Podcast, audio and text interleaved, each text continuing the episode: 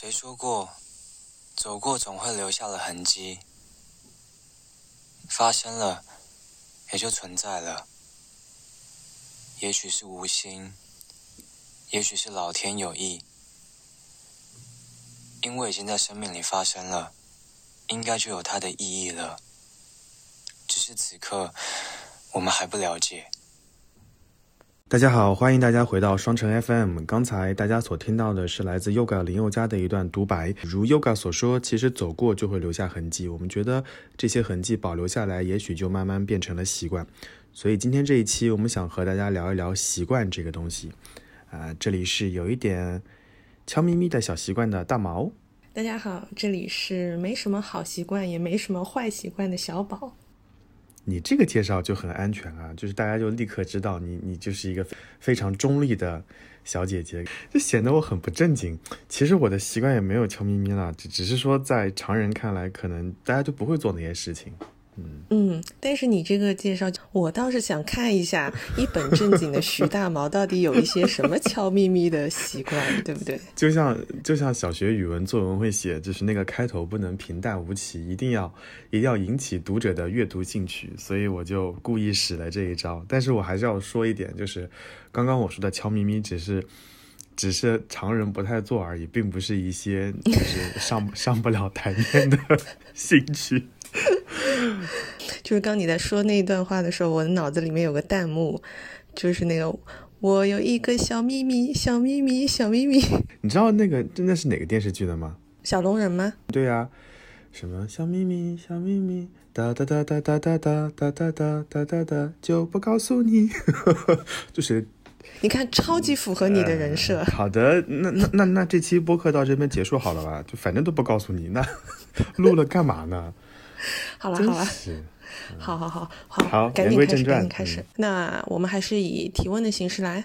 反正我是觉得你就有点像当年《康熙来了》里面那个康熙调查局，就是大家穿的。人模狗样的走进了中天电视中天电视台的那间演播间，然后最后赤裸的身体离开了那个节目，就是很多事情都被他们两个扒得一干二净。你今天注意好尺度啊，你不要什么都问啊。你也可以不用什么都答呀。这期节目就是一个主播互相甩锅，然后最后什么也没录的节目。关于习惯，我最想问你的一个问题就是，你目前有没有最想改掉的一个恶习？一上来就是恶习吗？你也不。说说什么好习惯？谁要听好习惯啊？恶习，我觉得你肯定知道哎。恶习就是熬夜啊。就我觉得我熬夜还蛮能熬的，好像我在刚毕业的时候，那三四年的时候，我特别能熬夜。你让我熬个通宵，我都感觉没什么问题。白天继续去上课，然后都没什么事情。好像到了现在呢，就逐渐熬不动夜了。但人呢，总是很贱，就是你越熬不动夜呢，你就越想熬夜。所以其实，在这两年，尤其是疫情期间，我熬夜熬的还还蛮多的。然后，哎，你我不知道你有没有记得，就是我上次去苏州的时候，还问过你一个问题，我说我的黑眼圈重吗？你有印象吗？嗯哼。然后我有个朋友，她老公有一次和我们吃饭，然后他就说，他说，哎，大毛，你这个黑眼圈好浓哦。所以从那一次开始，我就特别在意这件事情，我就会发现，好像我熬夜熬的比较多，熬的比较频繁之后，黑眼圈的确会有加重。所以我也尝试了市面上各种各样奇奇怪怪的眼霜。后来有一天，我有个同事跟我说，就是眼霜没有用了，就你早睡比一切都好。我以为他会对你说，眼霜没有用了，你可以试点遮瑕膏。哎，真的，真的，我听的小有个小姑娘就跟我说，一定要用遮瑕膏。她说你，你，你实在不想用眼霜，就每天遮瑕一下就可以了，再浓的黑眼圈都能被遮住。你会走上一条不归路，不符合我的人设，而且回家还要卸妆，搞什么啊？真的是。我能擦眼霜，我就很不容易了，好不好？就其实我还是蛮想戒掉熬夜这件事情的。对，这这可能是我最近这两三年以来最重要的一个目标吧。我以前像像在去年，我的平均的睡觉时间可能就是晚上一点半到两点之间，然后到去年年底的时候，我已经提前到。一点之前睡觉哦，你好棒哦，提前了半个小时呢。然后在二二年年初，就是最近这段时间，我已经争取在十二点半之前睡觉，除非真的是有一些事情要说，有些事情要做，基本上我十二点半之前我一定要睡觉，不然我的黑眼圈会很重。那你早上几点钟起床？早上起床那就不定了呀。如果说那天有急事，就是早上比如说开会呀或者之类的，我可能很早就去了呀，七点半。八点就会到那边，然后如果说没有什么事情，我就可能会慢悠悠、慢悠悠过去。还是因为不规律，嗯，就是早上起的也不规律，所以会导致晚上睡的也不规律。啊就你你让我晚上早睡，我早上也能也能很晚起来啊，就是赖床谁不喜欢呢？你不，毕竟你是五点多就要起床的人。没有没有，我我六点多钟哎起床，六点多我想问钟起床，但是周末我也睡不着。六点多起嗯床去寒山寺能赶得上第一炷香吗？呃，我不是前几天给你推荐了豆瓣的神庙爱好组嘛？你到那里面去提问会比较有效。好啊，严肃一点啦，真是，就是我想说的一点，就是很多时候熬夜的原因，其实并不是你想熬，就是可能就是睡，就是快到那个睡觉的那个点的时候，突然想起来有一个什么事儿，就赶紧摸一下手机，然后你就发现，嗯，打开了新世界的大门，然后你就不想睡觉了，或者说有的时候。你很困，就是比如说十点半、十一点，你很困，但是在那个当下你又不能睡，然后你就撑啊撑，撑啊撑，越撑越精神，越夜越嗨，你就不想睡。所以后来经常会出现，就是我毕业那段时间写毕业论文，经常会干到晚上一点半，然后就躺在床上就睡不着了，脑子里面就回想着导师骂我的话，还有自己那狗屎一般的论文，就怎么都睡不着，嗷嗷嗷就天就亮了。所以我是觉得，嗯，睡觉这件事情的确从某种程度上也成为了我的困扰了。那为什么会到十一、十二点的时候有事情不能睡呢？有什么事情让你不能睡？其实，呃，呃工作有可能是一方面，就是有的时候会有一些突发的事情，然后还有的就是就是闲聊天嘛，就比如说我我白天给谁发了个信息，然后他可能也没有回复我或者没有搭理我，然后突然到了晚上，对面也闲下来了，然后他开始问我，然后我我那那你回还是不回呢？那出于礼貌肯定是要回一下嘛，那一来二回，那哥们好了呀，就不要睡觉了呀。所以关键的问题还是说你的手机在边对，上，所以我就刚刚想说，以前我在南京的时候有个好习惯，因为我南京的家里面就是床头柜的那个充电插头其实是非常少的，而且我房间里面没有什么东西，所以在南京的时候我就必须要把手机和 pad 什么都扔在外面，你只能在外面充电，所以早上闹钟响的时候你就必须离开房间。然后，所以在房间里就很好睡呀、而且南京的那个房间的那个遮光会比较好，窗帘也好，或者说开关也好，都没有什么反光的物质。你把灯关掉，窗帘拉上，进了那个房间，你就很想睡觉。所以我还是觉得可能外在的影响会对我多一些吧。不，我觉得关键还是手机，还没错，大家要反思反思，不要在晚上十二点半再给我发信息了。你可以不回呀、而且，我就跟我身边的人，嗯包括你，其实你应该也知道，包括包括我，嗯，我的同事他们都知道，晚上十点之后找我全靠缘分。我其实之前也有一段时间，就是最早的时候，那时候也是呃，因为工作的性质不是，嗯，都是下午上班，上到晚上，然后然后第二天早上都可以不用起来嘛。然后久而久之之后，我就有点神经衰弱，就说我晚上根本睡不着。差不多。然后我后来是直接就换了工作，换成呃比较规律的朝九晚五的工作嘛，然后就会强行就是把自己的生物钟调整，然后再是那个时候为了就是因为有的时候手机它如果有震动或者有信息进来，你你会有强迫症一样，你会想要去打开它嘛，所以我到十点的时候就开始开飞行，直接开飞行，然后我就睡觉。所以，呃，如果说偶尔有一天可能晚了一点，然后有人找我，我回了，那我都跟他讲，这就是我们的缘分。久而久之就会形成习惯，然后包括有些人他哪怕他当下发给我信息，他也不会期待我在那个点给他回，就是也降低了对方的预期嘛，所以就也也还好。也是一个好办法。然后现在的话，我不需要开飞行，对我不需要开飞行，就是呃，一方面是我的手机它不在床边上，它跟床有一一定的距离，所以我晚上的话会充电嘛，我就把手机放在那边之后，呃，就算我听到信息的声音，我也不会去看，然后一会儿就睡着了。对，所以我跟我觉得你还是关键问题是手机在边上。然后我不知道在听这期 podcast 的小伙伴有没有发现，其实你像北京的老房子，它可能隔音效果没有那么好，然后电梯上上下下关门啊什么，其实都是能听到的。我们家房子隔音超级差的，对啊，我跟你讲过，就是我有一次，就我以前经常被我隔壁的小孩吵醒，然后早上吵醒就算，他们家是属于晚上嗯十一点过后睡，然后早上五点多钟就起床，然后六点钟就要出门的一家人。那你那你六点钟，那你六七点钟起床出门是有道理的，就是你有一个天然的闹钟在隔壁。嗯，关键是那个小朋友很可爱，就是他每天晚上一定要跟他爸妈说晚安，嗯。然后他说晚安的方式不是说是去跑到他们房间去说，他是在自己的房间大晚喊，对马卡巴对。然后我有一天就是，有一天就是我已经睡着了，大概十点多钟我已经睡着了，然后我就被他的声音给醒吵醒。他，嗯，他突然大叫了一声，大叫了一声之后，因为他每天早晨起床，可能就是为了要让自己能够鲤鱼打挺跳起来，他就会大叫一声。哦当当中他大叫一声之后，我就被他吓醒了，然后我就想，嗯，我好像我好像还没有睡多久，怎么就已经到早上了？对，然后结果我一看时间，那个时候是十二点半，十二点半啊，这个对，十二点半，十二点半，然后他就在那边说：“爸爸晚安，妈妈晚安，妹妹晚安如果是我，我就参与互动了，就是直接隔空喊话，你也不要睡，把老子搞醒了，你也给我醒过来。我就开始放动画片，放那些动画片的声音，关键是早上他还是五点钟就起来好。可怕呀！苏州什么小学要五点半起床啊？哪个学校去查一查？怎么那么辛苦啊？那些孩子，但是他每天都很开心的去上学，哎，嗯，就很很开心的就是在门口大喊说：“爸爸，我要迟到啦！”好吧。其实总结起来就是你长期处于劳累的状态，所以呢，你沾床就会睡。那我就是属于那种对睡眠要求会比较高的人。你刚刚有说手机的事情，其实我后来也养成了一个习惯，我一开始只是为了手机省电。啊，因为有有的有的时候，比如说你手机还剩百分之四的电，然后那个屏幕一亮一亮，就耗的会很快。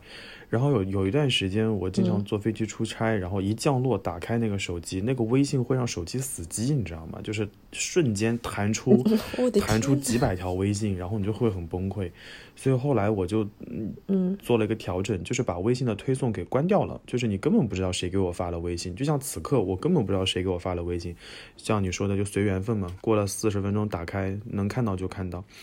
所以我是觉得，后来当我把就是手机的推送给关掉之后，屏幕上就处于长按的状态，那其实我就不会有那么大的兴趣去、去碰我的手机，可能睡觉啊或者休息都会好一些些。我真的发现你身上其实没有什么恶习，除哦，你可能就是开车记不住路，就是需要需要一个人工导航在旁边跟你说右拐、左拐、红灯，就是你需要这样的角色，但这些都不是恶习，那你自己自爆好了。不认路这件事情不是我能控制的，我相信跟我一样没有方向感的人能够能够体会到我的痛苦。哎就是有的时候导航，你知道，它哦到关键的四岔路口的时候，它是不会提醒你，它就不说话不。是哦，你不要把锅甩在导航身上啊。我说的不认路，就是明明这条路我们刚刚已经来回开过两遍了，第三遍再出现的时候，你的反应就是，嗯，我们刚有来过吗？你记不记得在苏州，我还跟你说那是那个蓝色苹果店什么的，羽毛球店、脱单商店什么，其实我们都有经过啊。但是到五萨路那边的时候，你也记错过呀。所以你的恶，所以你的恶习是什么？哎，不要互揭伤疤好不嗯，好？我的恶我的恶习就跟你的恶习差不多，我觉得大部分人都有，嗯，就是翘二郎腿。啊，嗯，我觉得女生应该会比较多。可能我说完这句话的时候，大家默默的就把二郎腿给收起来了。我真的没有注意过你翘二郎腿这件事情哎。所以其实我一直不太知道，到底是因为翘二郎腿导致的，就是呃腰椎这些不太好，还是因为腰椎本身就不好了，然后导致你会想要我觉翘二郎腿？得这个是相辅相成的吧。我之前恶性对啊循，环吧？就是大姐不要笑二姐嘛。就是我们之前去正骨的时候，因为我们我我们 team 的小朋友有一段时间特别流行带去去正骨，然后小姑娘去正骨的时候，那个师傅跟她说，你一定不能再翘二郎腿了，你的这个脊柱有些弯曲，所以当时那个师傅就用很大的力气给她。把那个脊柱给扭过来，然后她在那个正骨室里面发出了那种上不了台面的声音，然后后来每次回办公室，她就提醒自己不要翘二郎腿。后来这个小朋友在淘宝上买了一个东西，我觉得可以安利给你，就是把脚捆在一起的，像束带一样的东西。你每次要翘二郎腿的时候，你就会等一下，我现在一边录就哎，一边跟你下，不，我我已经下单了，来不及了，我已经我现在下单了。你就先用贝贝佳，再配上那个束带，我感觉嗯下半年的你一定超美的。那我的工作得多痛苦啊！本来工作已经很痛苦了，然后还要接受身心上的、身体上的这？种煎熬你的熬。你的快乐是通过翘二郎腿获得的是吗？就是那个翘二郎腿能够分泌多巴胺是吗？跳到极致的时候，还会把腿卷起来。麻花是吗？这你肯定不能理解，因为对，就是一定要是腿细的人才少说两句能理解。就 就是除了除了上次正骨之外，我们我之前有关注过那个丁香医生，然后丁香医生有一期节目就说不要翘二郎腿，因为翘二郎腿之后会导致什么盆骨啊、什么股骨头啊之类的，非常不好。哦，你知道不好，你知道不好，你还要。我知道不好，你也知道熬夜不好啊，所以这就是恶习的一件事情，就是大家明明知道它不好，但是呢又要继续做，就是。我知道它不好，改不改呢？看我自己。这件事情我会持续关注，然后后续给你汇报一下这个弹力带有没有用。就我听说是，呃，买那种就是臀部的那种弹力带，然后就是那种比较重一点的，然后捆起来，然后就是人会不自觉的，就是你会把腿打开嘛？那你打开的时候，你就这个东西可以不但可以阻止你不翘腿，还能帮助你练翘臀。我觉得哎，一举两得，可以试试。好，那这个有以后有机会我们再聊健身的那期跟你说。但是我想说的是，呃，在你刚刚就是说这件事情的时候，我正好就打开了丁香医生的网网站，说翘二郎腿的好处只有一个，你猜是哪一个？就是爽。是这样的，所以就是我跟你讲的，就是缓解工作的焦虑。所以呢，他后面讲了一句话，他说翘二郎腿会让盆骨发生一定程度的倾斜，导致腰椎扭曲，进一步。进一步造成，请听好下一句话，叫腰肌劳损，引发腰痛。我有腰肌劳损，你看，你看，你看，make sense。我有的，所以我觉得还是不要翘。你知道吗？我上次去，我也上次去做马杀鸡的时候，然后那个给我按摩的小姐姐说了一句非常经典的话，她说：“嗯，她说至少证明你的腰椎还还可以。”我说：“哦，我说谢谢你，有被安慰到。”你刚刚在说的时候，我就搜了一下，就是我印象里面有一个人敲二郎腿，就是敲的有点。有点过的那个人，你记不记得有一个谈话类节目，那个女主持人就是大头，然后不太会说话的那个。她坐姿好想给她发一条信息啊，就是看看你的盆骨和腰椎间盘。嗯，然后他会回你，他真的吗？是真的吗？管好你自己。哎呀，所以我是觉得，就是在外在人的人看来，或者在别人看来的那种恶习，其实，在某种程度上会取悦自己，但是从科学和健康的角度来看，确实不太好。所以意识到自己的恶习之后，还是有意识的去做一些改变吧。虽然说也许不能完全把它戒掉，但是如果说能够在某一阶段，或者说是某种程度上改善的话，其实还是好的。对呀，所以。借这个问题，其实我还蛮想问问看，在听节目的，嗯，听友们，就是大家会有抖腿的习惯吗？我真的有时候不太能够理解那些抖腿的人哎，嗯嗯，就是你你应该知道我以前跟你讲过的那个事情，就是我们那个教室里面不是会有两个走道嘛，就是两边桌子靠墙壁，中间会有走道，就上课的时候，只要学生把腿伸出来，在外面抖啊抖啊抖，我就会走过去拿书抽他一下。对，我就会拍他一下，我说有点规矩。就是后来，久而久之，学生们就养成了习惯，就是上课的时候不能抖腿。要是被我看，尤其是前排或者靠过道的被我看到了，我肯定会说一下。但我就会觉得抖腿是会让一个人的整体外在的形象会下来一点点。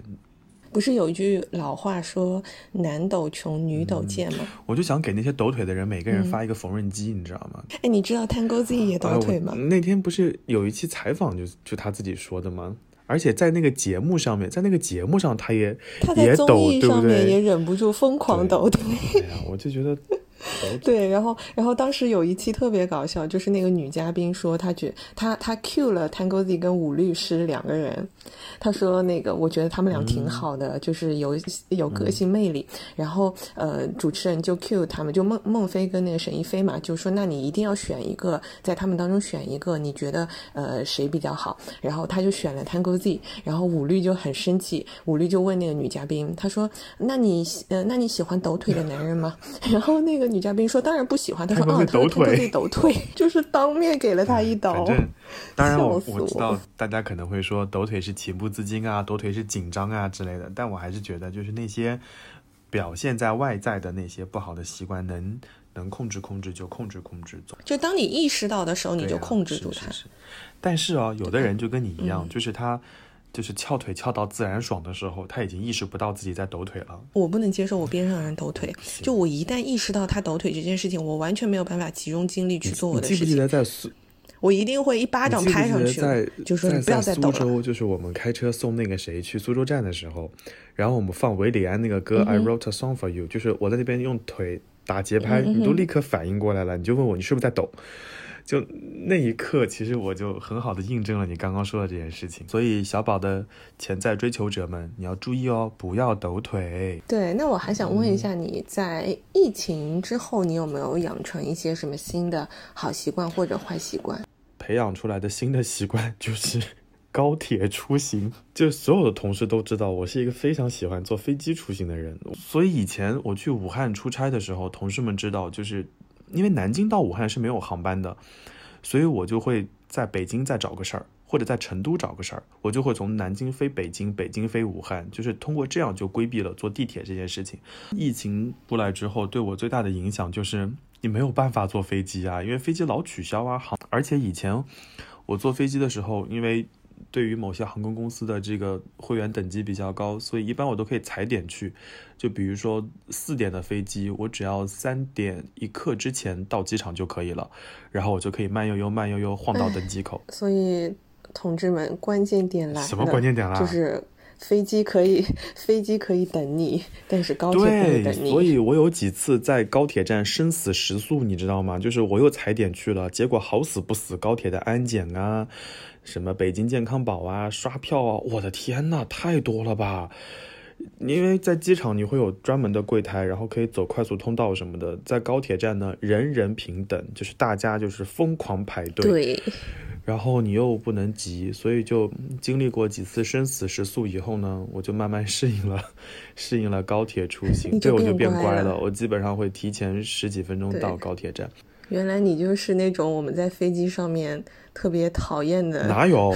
我也就是偶尔会这样，好不好？我基本上到机场都是很准时的，但我也有有出现过，就是在机场喊我的名字，登机口大喊名字，然后在前脚踏进机舱，后脚就把舱门关闭的情况 也有发生。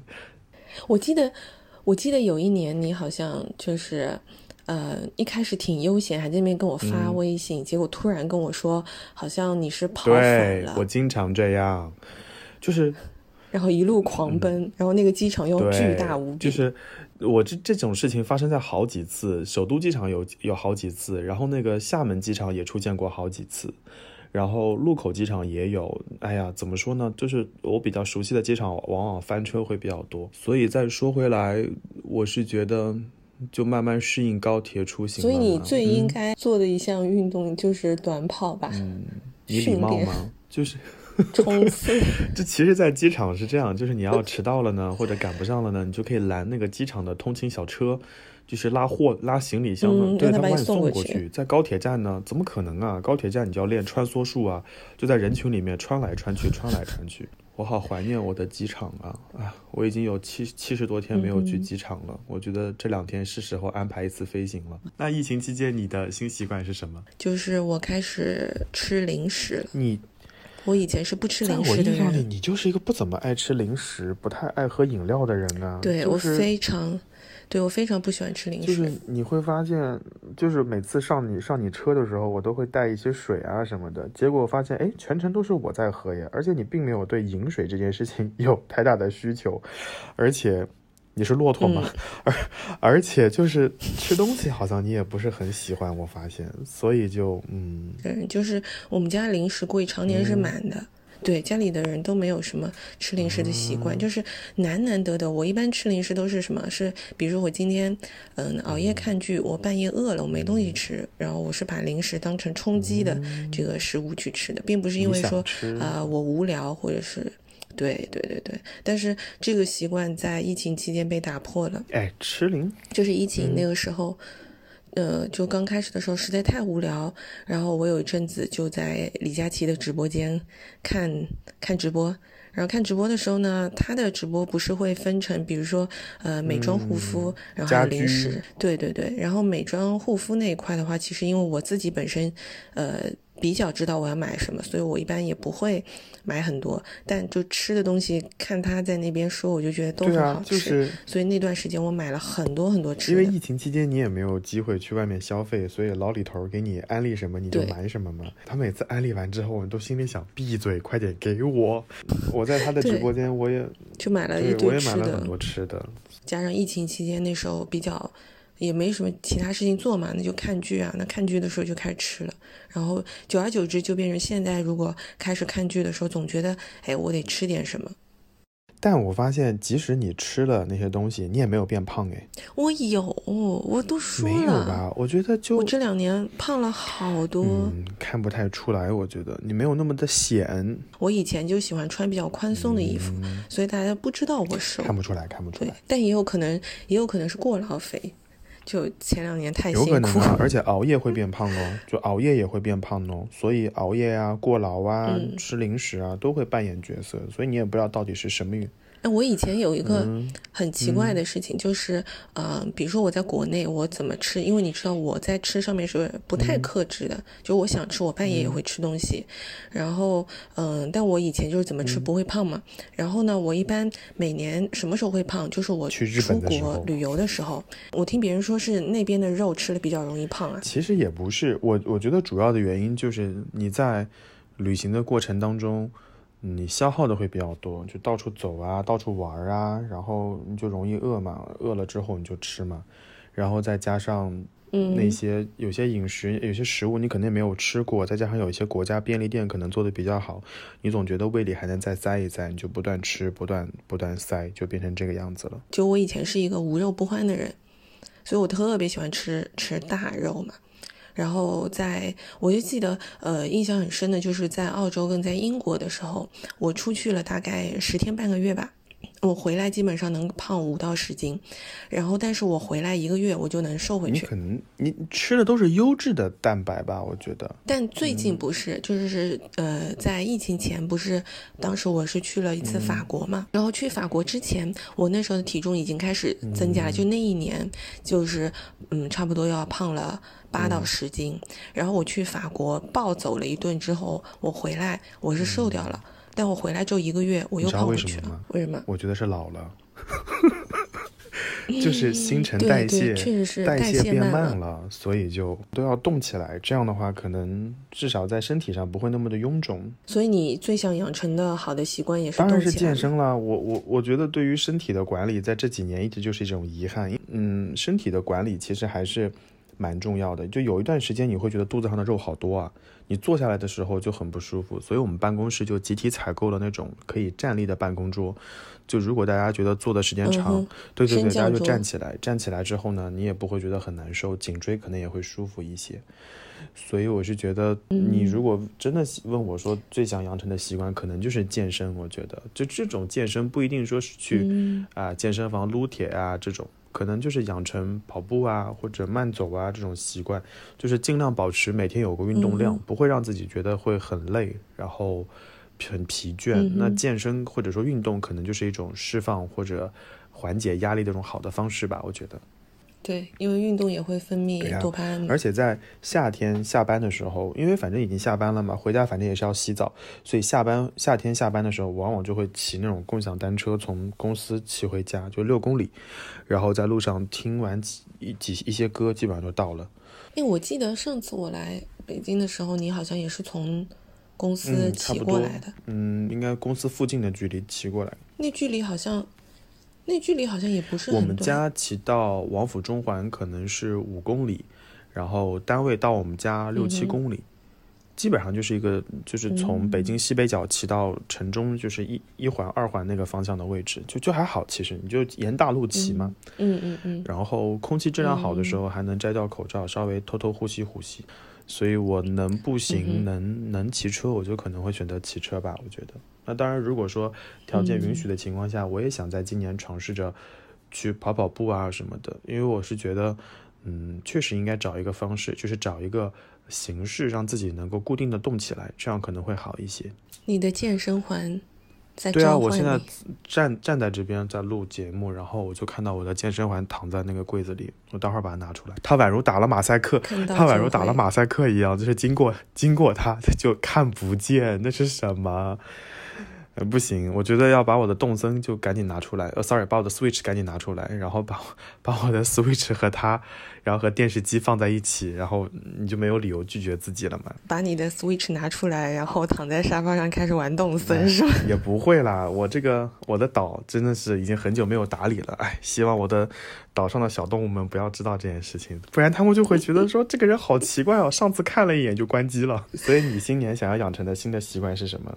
也是规律运动，其实我现在也挺规律的，我基本上就是运动一周休息三周的节奏。嗯，但问题是说你运动一周，健身 休息三周，所以上次我们去了天平山以后，你你就歇到现在是吗？对，那那你那你对我才缓过来。而我觉得跑步这种你还是算了吧，你这膝盖不好，完了之后再让什么跟腱、半月板不好，算了算了，我觉得你还是做点上肢运动，就是。哎，对啊，跳跳广场舞，对不对？然后 做做健美操，还有那种，还有那种，就是嗯，就是你见过在在在体育场所，呃，sorry，在健身健身场所里面，老大爷抽那种鞭子就咣咣咣狂响的那一种，就是你让上肢动起来，我觉得可能也还不错。但但那那你想嘛，你膝盖又不太好，有什么运动你可以参加的嘛？跳跳那根本不行嘛，跑也不行嘛，蹲没有戏的呀。那你就你就你就是属于那种蹲下去就起不来的那种，因为很疼啊膝盖。那只有上半身的运动了。就那那段时间确实是，确实是因为膝盖很痛，所以没有办法。我突然还想到一个运动，你可以尝试一下呼啦圈。所以呼啦圈到底是锻炼什么呢？可能锻炼腰腹核心吧，我觉得，因为你想，对于你的膝盖，我现在在模仿呼啦圈的姿势，可能对你膝盖的要求不是很大，可能就是腰腹。但他们不是说呼啦圈你转多了之后会让你的肠子都绕到一起？你是像春晚那个小姑娘一样转四十八个小时是吗？你你也就转个五六分钟就结束了呀？谁会在这呼啦圈转那么长时间啊？不会的呀。那那你正着，你想你正着转了五分钟，那你就逆着再转五分钟，你肠子不就过来了吗？哎，这些人你真是有意思。正着转五分钟，上半上上半截肠子绕了起来，然后逆逆着再转，然后下半截肠子也绕了起来。我们欢迎有医学常识和医学背景的听友在此处猛烈的纠正小宝这个错误的误区。我也不懂啊，我乱说的，我真不懂。在此先谢过大家，谢啦，多谢多谢。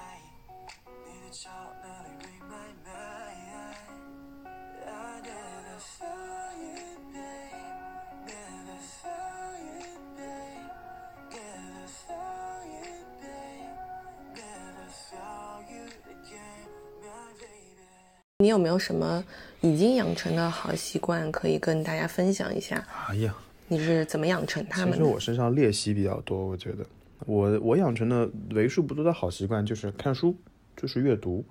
就小时候，小时候我妈就跟我讲过一件事情，就是想判断一下哪本书是我最喜欢的，就判断方式就是要么就是看那个书的边边是不是被我摸黑了，要不然就是看那个书里面有没有一些食物残渣。我就会觉得，就是在各种场合我会反复看的那个书，可能就是我喜欢的。所以就时至今日，我觉得我养成最好的习惯，可能就是读书，尤其是在呃读一些跟自己专业工作完全不相关的书，这可能是我养成的习惯。而且我我我之前去英国的时候，我觉得好奇怪哦，为什么英国人会在地铁里面看书？就明明。对不对？就灯光，就灯光很差的环境下，后来我发现啊，原来是英国地铁里的信号很差耶。就是你会发现，哎，对，没有，尤其是坐那个什么 Jubilee Line 那的时候，还有什么，就反正就是往边边走的那种线，它它挖的很深，你根本没有机会玩手机、听歌什么的，所以就只能阅读。但是后来我慢慢就养成了习惯，就是在交通工具上阅读。我觉得可能也是被周围的环境所所影响，因为有时候坐飞机出行的时候，你身边的人。那些叔叔阿姨他们不是在工作，就是在阅读，就是在在在学习。然后那偶尔你会遇到一些打呼的人，那毕竟是少数啊。但是毕竟坐在前面的好像都是一些相对成功的人士，他们可能会对自己的时间管理的会比较好，所以后来就慢慢养成了习惯，就会在书包里塞一些书，然后每一次都会读一些读一些，后来就养成习惯了。所以现在你说。嗯，你像我去苏州长距离的高铁，然后或者去乌鲁木齐那种飞行的时候，我就会带本书在身上，然后可能一来一回两段，基本上这本书就能够看完。我不会带一些特别重的书，我可能会带一些读起来轻松一点的。嗯，所以我是觉得这个这个可能是我嗯比较觉得 OK 的习惯吧，不能说骄傲，因为我觉得很多人肯定都有这样的习惯，只是说我觉得这个习惯可以继续。坚持下去，我觉得。其实你说的这个习惯的话，我也有。基本上飞机上，或者是就是像之前每年也会来北京出差嘛，那这种长距离的时间的话，我基本上也是。但我可能不一定是带书，可能就是 Kindle 嘛，会比较轻便一点。Kindle 要退出中国，Kindle 要退出中国市场业务了，你要不要考虑买纸质？你要不要考虑买纸质书啊？不，我决定就我我其实纸质书还是也有在看的，就 Kindle 我一般是出行的时候，对我会觉得比较方便一点嘛。我用的还是最最初代的那个 Kindle，然后用到现在也没有什么问题。对，那天不是还跟你说，我说要退出中国市场，那是不是我就准备再嗯升级换代一个？结果一看，好贵呀，一千多块钱呢。我也是，就是之前一次搬家的时候，就那一年。呃，准备搬家之前，我就开始停止买纸质书，然后开始看开始看 Kindle 的，是从那时候开始。对，然后现在的话，我基本上手上一批书看完之后，我就会整理一下，然后有一些可能就是在多抓鱼上面卖掉嘛，然后有一些的话，可能他们不收的，我之前是会在微博上面直接就是问有没有人要，然后就对就送掉，对，然后因为其实我觉得这种事情蛮有趣的，因为送书也还认识了一些。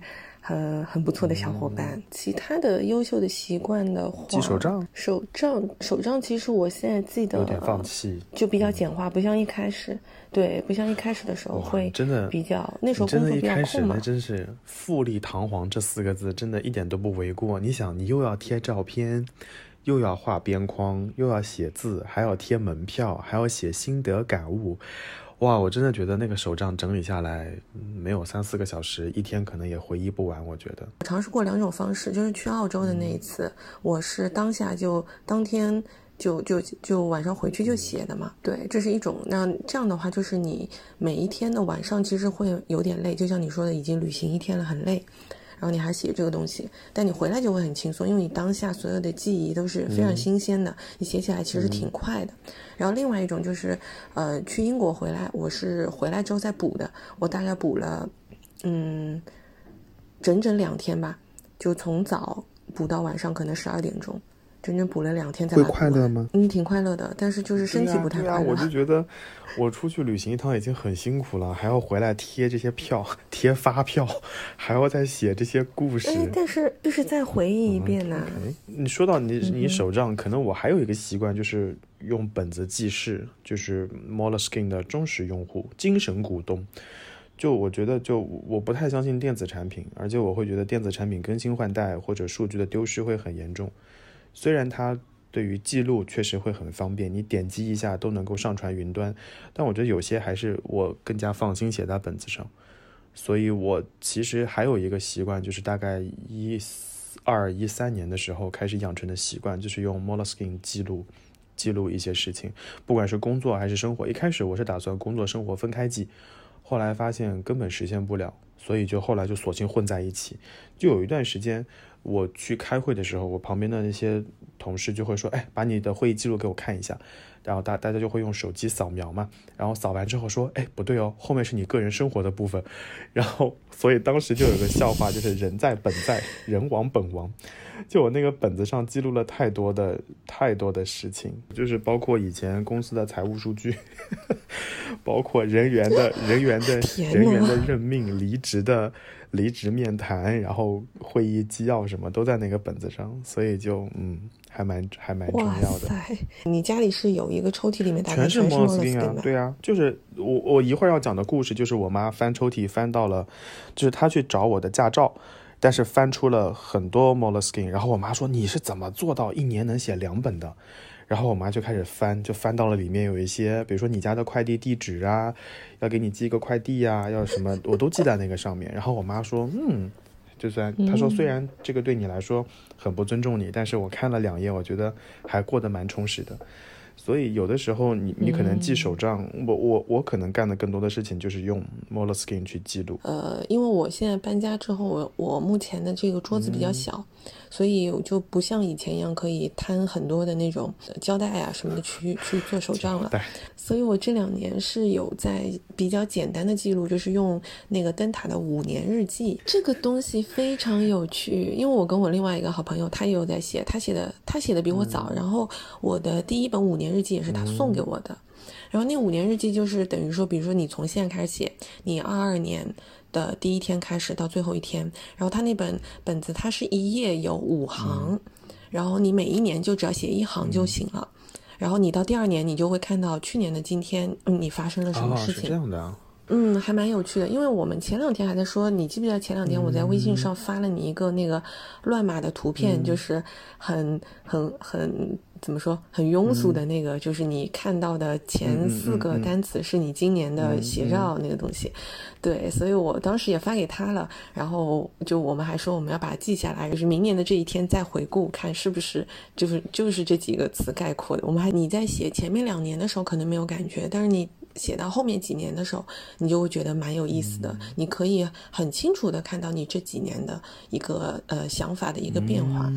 我有一个问题啊，就是我用本子是不会特别在意说写两行不能再写了，我就往下写嘛。所以那如果出现这一天你记了很多，那下面的行行就是空空行不会被占用吗？那你现明年就呃拿个便便条纸一贴多累啊！，那我倒不如但但其实还是因为呃习惯的问题，就是你的习惯其实是 all in one 嘛，你都写那一本里面、对。但他这个五年日记，他可能每天只需要你写一些特别简单的事情，因为像我那个朋友的话，他是属于有一本五年日记，他还有一本单独的这个一日一夜。这好辛苦啊，你们。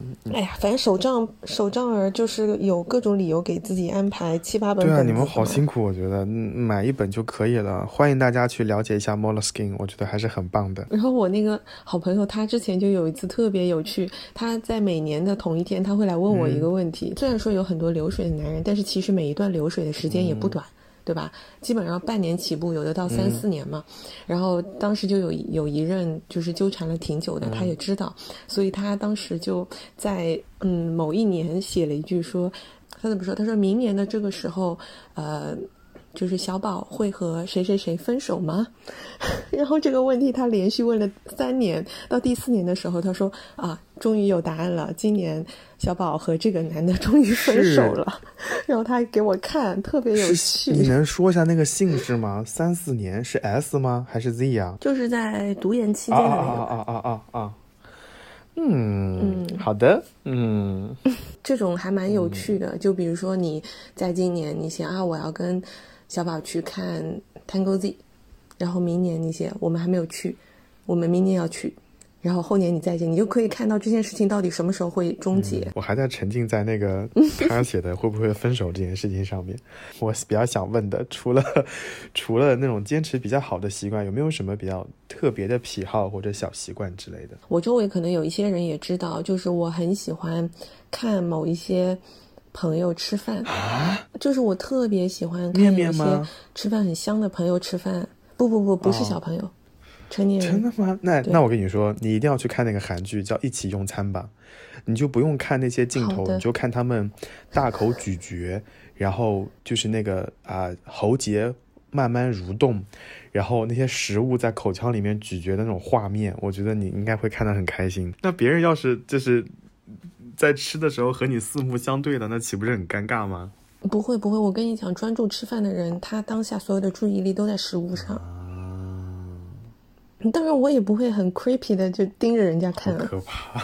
就是我会很喜欢和这种类型的人一起吃饭啊，就会觉得很香，对不对？嗯，很享受。对他吃的很香。它吃的很香。嗯，对，因为我本身就不是一个就是对食物很有热情的人。人生对，就是我没有办法去体会食物的，就是特别早年，我完全没有办法体悟体会食物的美好。嗯但是可能就是被这些朋友的影响，然后就看他们吃的时候就觉得哇，好香啊！这个东西真的有这么好吃吗？然后我也会就是去学着去去品尝，嗯，所以就对，这是我的一个小癖好。嗯，如果有就是吃饭很香的朋友，我就会很喜欢请他们吃饭。我所以我不是跟你说，我就是经常请吃饭的漂亮姐姐吗？哦你在 Q 什么事情啊你？真的是。不是，就是说这个这个绰号就是这么来的。我有一个同学，他本科期间是读那个朝鲜语的，然后他读研的时候就在我们班，然后偶然偶尔偶然的机会，我们俩就一起去吃了韩国料理，然后就会突然发现他真的好会吃哦，就是告诉你就是什么东西应该跟什么在一起，应该先烤什么，泡菜放在哪里。然后后来他就是我读研期间就是比较固定的饭搭子，就是如果想想不到想吃什么问他，然后我们就会一拍即合去吃什么东西。包括他后来在来北京出差，我们也会经常去，就是外交部边上有一个吃吃韩国料理还不错的地方，就感觉跟他一起吃就会吃的很开心，就主要就是能够，嗯，体会那种食美食带来的快乐啊之类的。他不是那种很奇怪的跟你说这是什么材料，这是什么材质，他就会说这个和这个配在一起，加点什么酱，你尝尝看会不会好吃。他说这个就是韩国大邱人所吃的，怎么怎么怎么怎么样，你就会觉得还蛮有意思的。就像就像我之前认识的那个那个小朋友，嗯，芋头芋头小朋友，他就是一个吃饭超级香的小朋友。然后我们那时候第一次吃饭的时候，我就是完全被他吃饭的样子好可怕。他知道这件事情吗？非常，啊他知道他们都知道，因为我经常，因为他在上海，然后因为疫情的关系，我们现在就很少能见面嘛，所以经常我会在群里呼唤他，我我说我很想念，就是跟芋头一起吃饭的日子，就很喜很喜欢看芋头吃饭，他知道这件事情。就是看到，嗯，我们在享用同样的食物，就会看着别人吃的很你就吃得津，津有味，我就会觉得这个东西好像也变得更好对，吃然后你就会。发出姨母笑，你就觉得嗯，好棒哦。我的话，我会呃收集登机牌，尤其是在现在就是提倡电子登机、无纸化登机的情况下，我还是愿意去收藏所有的登机牌，因为我觉得不同航司还有不同机场登机牌都不一样。都还挺好看的，而且有一些登机牌，有一些航司为了减少成本，现在都把登机牌做成黑白的了，你很难想象他们家彩色有多好看。所以就我之前就收集了很多登机牌，然后我后来买了个无印良品的盒子，专门就按照时间顺序来收藏所有的登机牌。然后我觉得这就是人生的乐趣所在啊！就突然有一天你要再把这些登机牌拿出来看一看的时候，你还能想起来当时的故事啊之类的。然后，嗯，就是登机牌这个小癖好是怎么被发现的呢？因为我妈会觉得这种在外面带回来的东西可能有点脏，会有细菌什么的，所以我妈总跟我说要扔掉啊之类的，但我都会细心的把它给收好。然后有一天，我妈帮我就是跟我一起整理房间的时候呢，就发现两个大盒子，她说这里面什么东西啊？我说哦，是登机牌。我妈说你怎么还收起来了呢？我说我用盒子把它隔得很好。然后有，然后我妈就。好奇害死猫，然后我妈就会打开那个盒子看一下，然后我妈就会发现，天呐，这一年我去了那么多地方，而且还有一些地方都不是汉语拼音，是英文单词。然后我妈就说，然后我妈就拿手机查是哪里，然后她就会就慢慢的就把那些登机牌全看完了。然后最有最搞笑的一件事情是我妈说，你不要以为我不认识单词啊，这个 business。可是公务的、商务的意思，你出去坐什么商务舱啊？贵不贵的吧？难怪你这一年到头省不下钱的呀。然后那一次就被我妈呵斥了好长时间。然后，然后后来我妈就跟我说，我妈说，嗯，不过有一，因为那段时间我带我妈飞过新航的那个商务舱，然后我妈就说，不过话说回来，新加坡航空的商务舱还是很不错的。重点就是第一，不要跟妈妈一起整理房间；第二，一旦被他发现你有什么昂贵的爱好，就带他一起入坑就行了。然后后来，啊、呃，商学院那段时间就要求我们拍一些照片，为了表达自己念书的不容易啊，或者之类的。那我心里想，念书不容易，那我素材不要太多啊，我就拍了那个我的登机牌，我就把登机牌铺在地上拍了一下。然后发了个朋友圈，也交给了系里的老师。结果系主任过来给我留言，然后就泄露了天机。系主任过来留言，系主任说：“哎呦，这些旅行倒是一趟接一趟啊。”他说那个你去哪里哪里的时候，不就是我们上课的时候吗？你是不是逃课了呀？然后就被系主任发现有一个逃课大户。然后有一次去上课的时候，就被系主任说，他说哟，这次没有逃课啊，这次是从哪里赶回国上课呀？就觉得很尴尬。反正。反正就是你要是想回忆旅行的瞬间，你可能翻手账，我可能就是翻登机牌。我觉得登机牌还蛮有意思的，嗯，就这些故事其实还是还是蛮好玩的，我觉得。就我们刚刚讲的很多的都是就是以前的一些习惯嘛，那像现在的话，这两年就短视频很流行，然后基本上午休的时候，我看我大部分的同事都在刷短视频，所以这个新时代的习惯。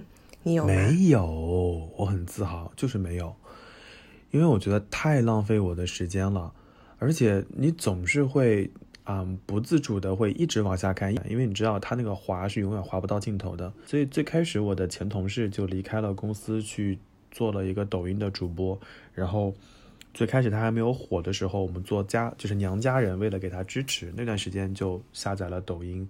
然后给他点赞啊之类的，然后后来等他粉丝到达一定的基数之后，我就卸载了抖音，我就再也没有看。所以很多时候同事跟我说：“哎，你看了抖音里的那个什么什么吗？”我说：“没有哎。”然后他们会说：“哎，老板在抖音直播，你去看了吗？”我说：“哎，没有哎。”就我觉得没有抖音和快手这件事情，也算我过去这一年两年当中比较厉害的一个，不能说厉害，就比较不错的一个习惯。虽然说现在很多商业模式或者说传递方式都会。落到短视频上面去，但是我和他们还是保持着一定的距离。就这一点，我跟你是一样的，我非常不喜欢短视频，我觉得很浪费时间。呃，第一个是手机里面我也没有抖音跟快手嘛，那就是我们公司的，嗯，之前抖音刚出来就特别火的那段时间，我们公司是要求我们要去抖音上面，就是给我们的官方的账号干嘛干嘛，就点赞什么的，我也都没有做。对对，反正就我就是不想下。然后就坚持不下，嗯，然后不喜欢到什么程度呢？就是你看现在那个小红书里面也有嘛，它现在都有很多视频。就我属于那种，嗯，我刷到视频，我只要看到它是那个呃播放的那个箭头的那种，我就完全不点进去，我只看图文。对，完全是我的阅读习惯让我接受文字比接受视频会来得快一些。我读文字可能十秒就结束了，一扫而过。你你你搁那儿拍视频，我拳头都硬了，所以就我不太喜欢这种形式。是一样的，但我喜欢看长视频啊，长视频我喜欢，就 vlog 那种，是不是？对我可能三百六十五天都住在 B 站上面。我我最开始我比较喜欢带我也是，就是看那种真人秀或者访谈呐，或者说记录生活的那种，就是一日生活，或者说墨尔本一天那种感觉。然后我最我对短视频产生厌恶情绪的，就是在疫情期间那些，你懂得那两个男性，都都还挺胖的，就喜欢读书的那种男性，就很烦他们，就是给大家讲每天读的书啊或者之类的，我就觉得嗯没有必要了。要读书的人他真的自己会去读，不需要你在这边。嚼碎了再塞到他嘴里。他们其实可能也是适应一部分的人群，就是已经很多人都没有耐心嘛，就很浮躁。但就是我觉得短视频这东西，它也是怎么说一个恶性循环吧。就是你看短视频看多了，你就会浮躁，你越浮躁，你越看不下那些比较长一点的东西。我记得我在商学院的时候，我的老板、我的教授就讲过一件事情，就是这个社会就把大家变得。呃，越来越向碎片化靠近，就你很难再接受一篇文章，可能有五六千字，你可能已经读不下去了。手机公众号你划两趟就不愿意再划了。可是，在若干年前，你可是很大一个大部头的书都能读完的人。你看现在就有个现象，就很夸张到有一些视频，它已经帮你把一个连续剧或者一个电影缩成五分钟。那它其实就失去了这个电影它拍出来它本身的这个意义了。它的意义并不在于，当然讲故事只是其中的一部分，但我觉得那是，呃，可能就占到三分之一的部分，还有很多其他的电影想呈现给你的东西。这个不是说你五分钟把这个故事讲完就可以概括的东西。我就觉得很多这种艺术作品的心血都被浪费掉了。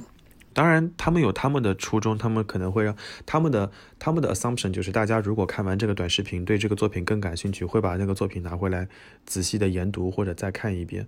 但我就会觉得少了那种所谓的惊喜感，就你已经把所有的一切都告诉我了，我在看这个视频，我只是一个，对啊，我就是个检验的过程。我觉得那种快乐都没有了。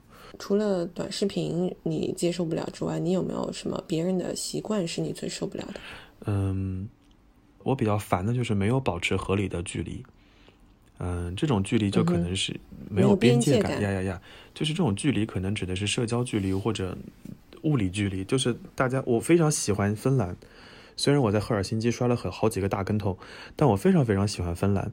我觉得人和人的社交距离就会保持得非常好，就 leave me alone，就我能够很好的活下来，我不需要你过分的关注我。所以有的人我在单位里面可能跟他是同事关系，但确实因为天天在一起工作，然后关系也比较好，我们自然成为朋友，这是 OK 的。但绝大部分的人，我觉得大家就做好同事就可以了。嗯，距离感和边界感是我比较在意的一点，对。这是这是第一第一件事情是我受不了的。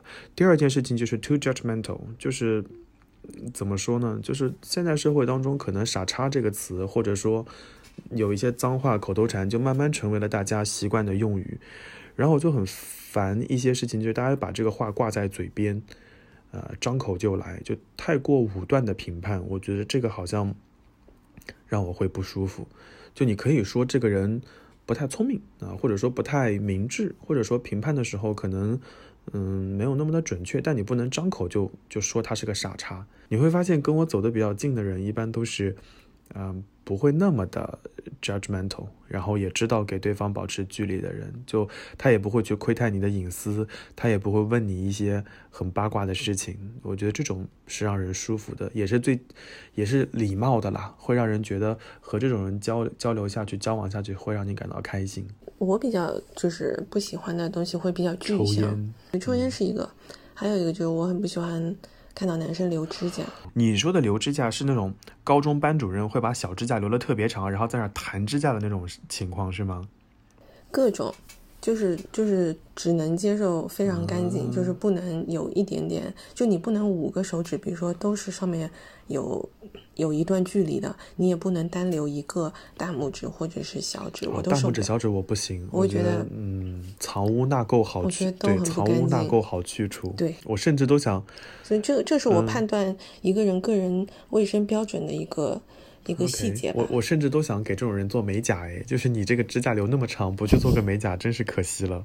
反正我一般会就是注意到这种细节，那如果一旦注意到，哎，这个人的指甲是长的，是这样子的，那我可能就立刻会心里面对会给他减分吧。好的，不要留长指甲。嗯，还有呢？还有别的吗？就就是不抽烟、不留长指甲都能够加入你的 candidate list 是吗？我是觉得现代的，就是现代人的婚恋观里面有一种情况是，这个问题还蛮有意思的，就是他会问说，当然跟这个话题没有关系啊，我扯开来说，就大家会问说，哎，某某某，你喜欢什么样的人？然后大家就会说啊，看缘分啊，随意啊，或者感觉舒服好好就可以了。我觉得这种问这种答案就会让我觉得。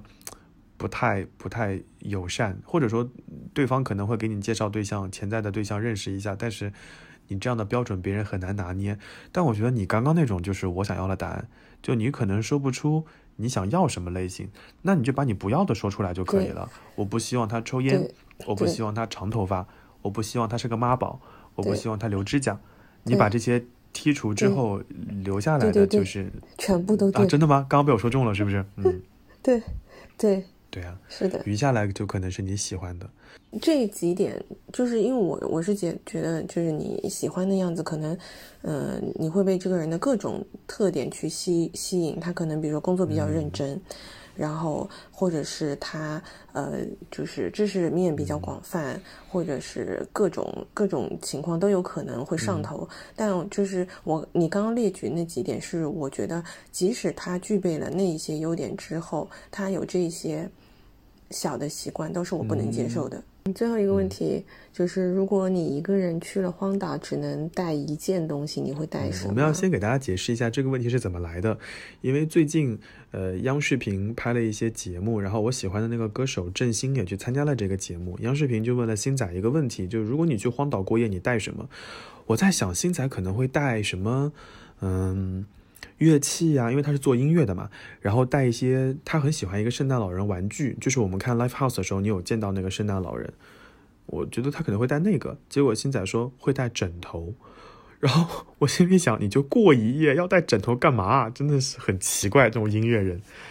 然后后来，当然我不是说哎呀开玩笑了，但如果真的问到我自己的话，我可能会带带相机，嗯，不管是胶片的也好，还是说是嗯这个这个用用充电的也好，就是数码的无所谓，因为我因为难得获得独处的时光，然后你周围可能也没有城市的光污染，所以我想拍拍星空。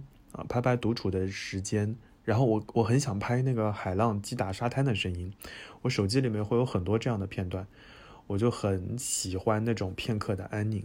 那一晚我都可能不太想睡觉吧，我就会拍一些星空啊，拍一拍啊树啊影子啊，录录海滩的声音啊之类的，这可能是我会干的事情。所以说你还是一个比较浪漫主义的人，我觉得。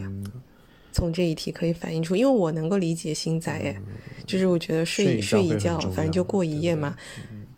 对，就是睡好很你不觉得这就我刚刚那个回答很符合水瓶座会干的事情吗？就是在在就是别人都有正常选择的情况下，水瓶座做出了一个非常奇怪的选择。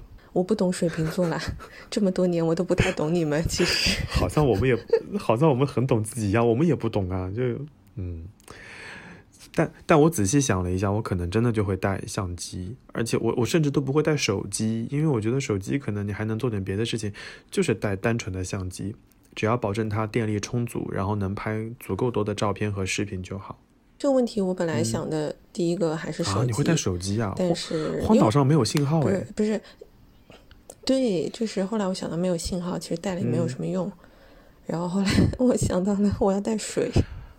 你你你你这种骆驼属性的人，你要带水干嘛啦？你就是晚上睡觉啊？那还是要喝的呀。嗯。因为我觉得好看的东西，我可以用眼睛看。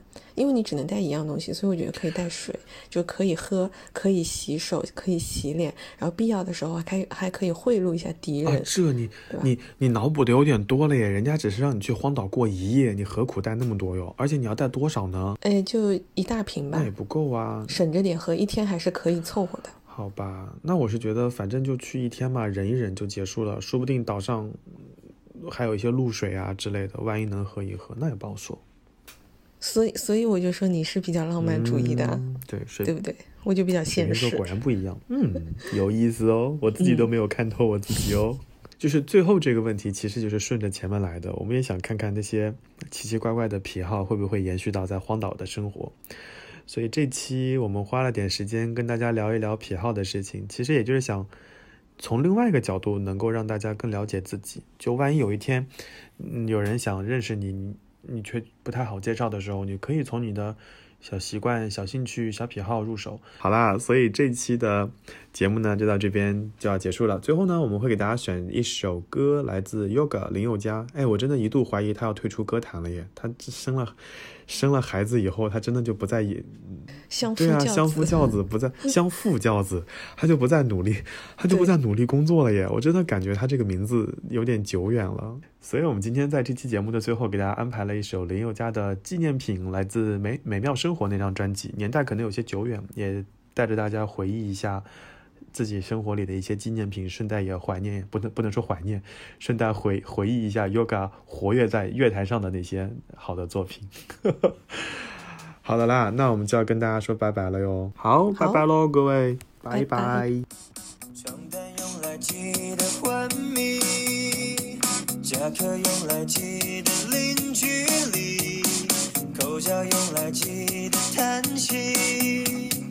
什么让我记得爱过你，宝贝的沦为了啥，我丢弃的却被那个真心捧着，舍不得不如记得，总该记得什么？